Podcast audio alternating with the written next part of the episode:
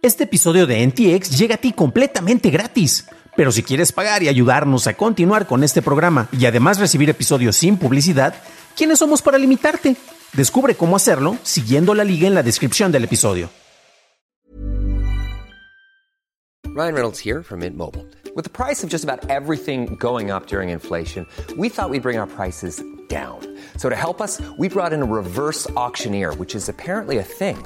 Mint Mobile unlimited premium wireless. Ready to get 30, 30, bit to get 30, bit to get 20, 20, 20, bit to get 20, 20, bit to get 15, 15, 15, 15 just 15 bucks a month. So, Give it a try at mintmobile.com/switch. slash $45 up front for 3 months plus taxes and fees. Promo rate for new customers for limited time. Unlimited more than 40 gigabytes per month slows. Full terms at mintmobile.com.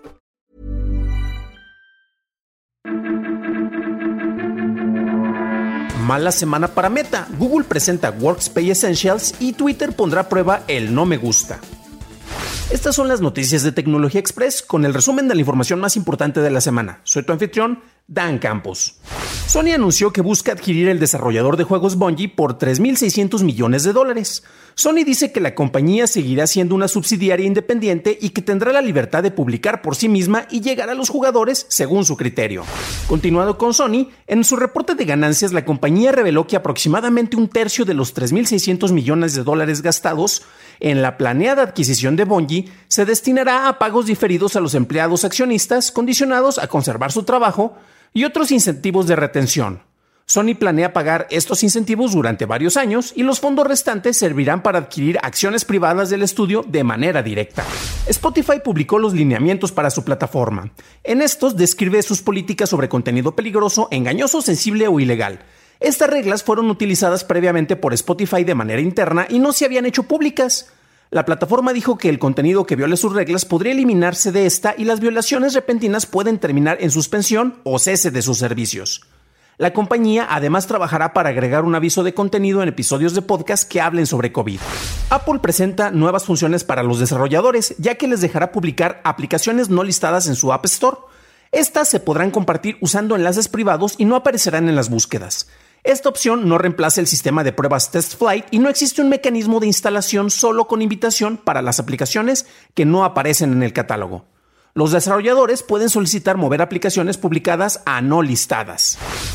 Google anunció Workspace Essentials. Aquí existe un nuevo nivel gratuito para su conjunto de herramientas de productividad, que además de utilidades básicas como hojas de cálculo, presentaciones y documentos, también incluye 15 GB de almacenamiento, permite llamadas en Google Meet con un máximo de 100 participantes y una hora de duración, brinda acceso a herramientas de colaboración laboral y chat.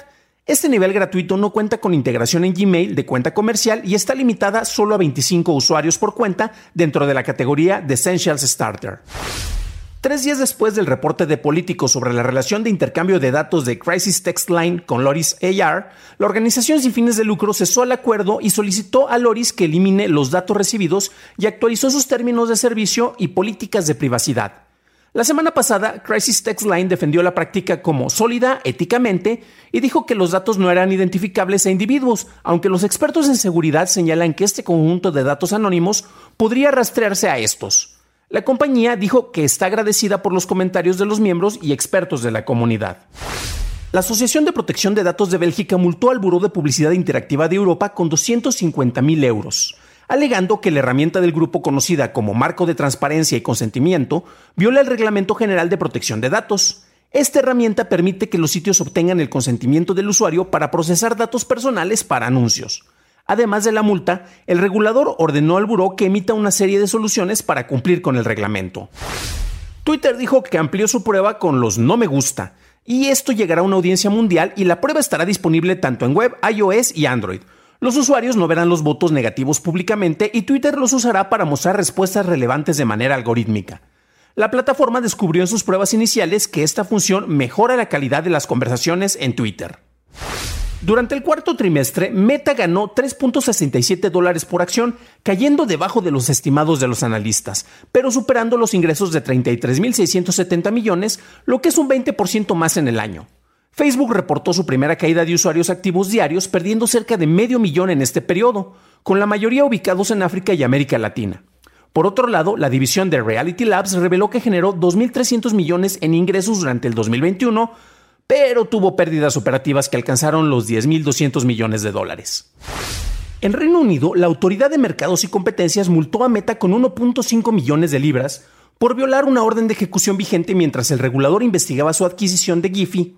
Y Meta no reveló que tres empleados clave estadounidenses abandonaron la empresa, lo cual era información solicitada por esta orden. Además, la autoridad multó a Meta con 50.5 millones de libras por infringir sus reglas el año pasado y ordenó a esta la cancelación de la adquisición de Giphy en noviembre. SpaceX anunció una nueva oferta de servicio de Internet satelital llamado Starlink Premium. Esta estará disponible a partir del segundo trimestre en Estados Unidos y usa una antena de alto rendimiento. Ofrece velocidades de descarga de entre 150 y 500 megas y velocidades de carga de hasta 40 megas por segundo. El hardware de la antena tiene un costo de 2.400 dólares y el servicio mensual es de 500 dólares. La presidenta de la Comisión Federal de Comunicaciones, Jessica Rosenwonsel, compartió una propuesta que extendería el alcance de la Ley de Protección al Consumidor de teléfonos para cubrir los correos de voz sin timbre, lo que requiere que los vendedores telefónicos obtengan el consentimiento del destinatario para usar sistemas autorizados para llamar a un número celular. La agencia llevará a cabo su primera reunión abierta el 18 de febrero, pero no queda claro si esta propuesta se someterá a votación. Wordle, de Josh Wardle, el sitio con un juego viral estilo crucigrama del que seguro sabes o has visto posts relacionados en redes sociales como en Twitter, fue adquirido por el New York Times por una cantidad no revelada de algunos millones de dólares. En un tweet, Wardle dijo que cuando el juego sea integrado en la plataforma del New York Times, seguirá siendo un juego gratuito y disponible para todo mundo y que ha estado trabajando para conservar los récords de victorias y rachas de los usuarios. La fusión entre Televisa y Univision ha sido completamente aprobada y el objetivo de esta se enfocará en el streaming. La empresa se llama Televisa Univision, así sin espacios, y cuenta con un catálogo en conjunto de más de 300.000 horas de contenido y derechos de transmisión de distintos tipos de eventos deportivos. Esto la vuelve el catálogo de contenido en español más poderoso de la industria, de acuerdo a un comunicado. Para una discusión a fondo de las noticias tecnológicas del día, suscríbete a dailytechnewshow.com, en donde también encontrarás notas y ligas a las noticias.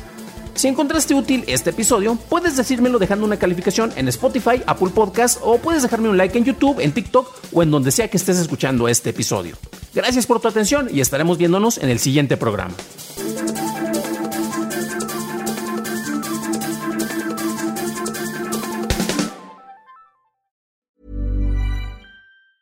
If you thought the only way to get a more defined jawline with natural looking results was through surgery, think again. Juvederm Volux XC is a non surgical injectable gel filler that improves moderate to severe loss of jawline definition and can help you achieve natural looking results with little downtime. Even better, this improved definition lasts up to one year with optimal treatment. No maintenance required. Improve jawline definition for a smooth, sculpted look with Juvederm Volux XC. For important safety information and to find a licensed specialist, visit juvederm.com. That's J U V E D E R M.com. Not for people with severe allergic reactions, allergies to lidocaine, or the proteins used in Juvederm. Common side effects include injection site redness, swelling, pain, tenderness, firmness, lumps, bumps, bruising, discoloration, or itching. There's a risk of unintentional injection into a blood vessel, which can cause vision abnormalities, blindness, stroke, temporary scabs, or scarring. Talk to a licensed specialist to find out if it's right for you.